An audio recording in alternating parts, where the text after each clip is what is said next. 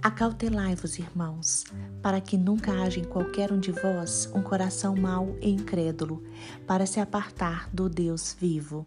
Hebreus capítulo 13, versículos 12 e 13. Irmão, se você estiver longe de Deus ou longe da igreja, pare, pare agora e fale com o Pai. Peça perdão e se achegue mais a Ele. Ouça a voz de Deus não endureça o coração contra a palavra do Senhor, nem desobedeça às suas ordens. Se afaste do pecado, porque quando você se afasta de Deus, você é cada vez mais enganado pelo pecado. Em Deus você vai achar descanso. Escolha a obediência e tenha um coração quebrantado perante o Pai. Jesus Cristo se compadece das suas fraquezas e junto do trono da graça você encontrará perdão. Busque o Senhor, porque em Deus o seu coração será transformado.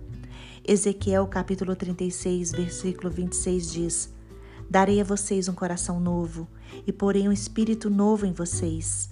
Tirarei de vocês o coração de pedra e lhes darei um coração de carne.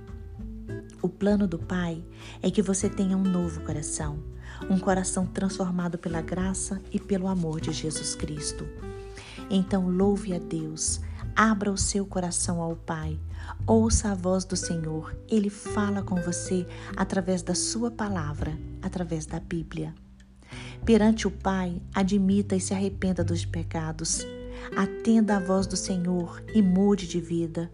Busque se santificar e tome novas atitudes, todas agora dirigidas pelo Espírito Santo.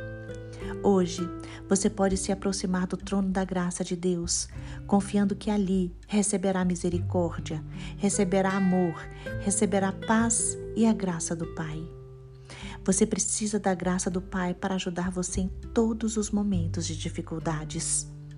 Se você desejar, Deus lhe dará um novo coração, cheio de graça e de misericórdia. Então busque a Deus com sinceridade e com humildade. Com um novo coração, Deus lhe dá também uma nova mente e um novo estilo de vida. Creia no Senhor, se achegue ao trono de Deus e sua vida vai mudar. Você será transformado de dentro para fora e tudo muda quando você muda.